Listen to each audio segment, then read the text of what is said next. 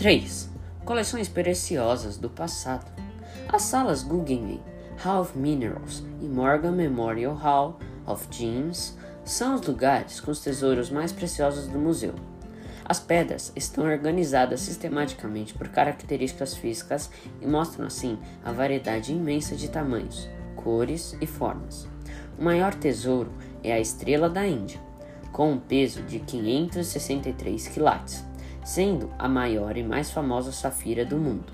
Já Patricia Emerald é o nome de uma esmeralda de 632 quilates, um dos poucos grandes exemplares que foram conservados brutos.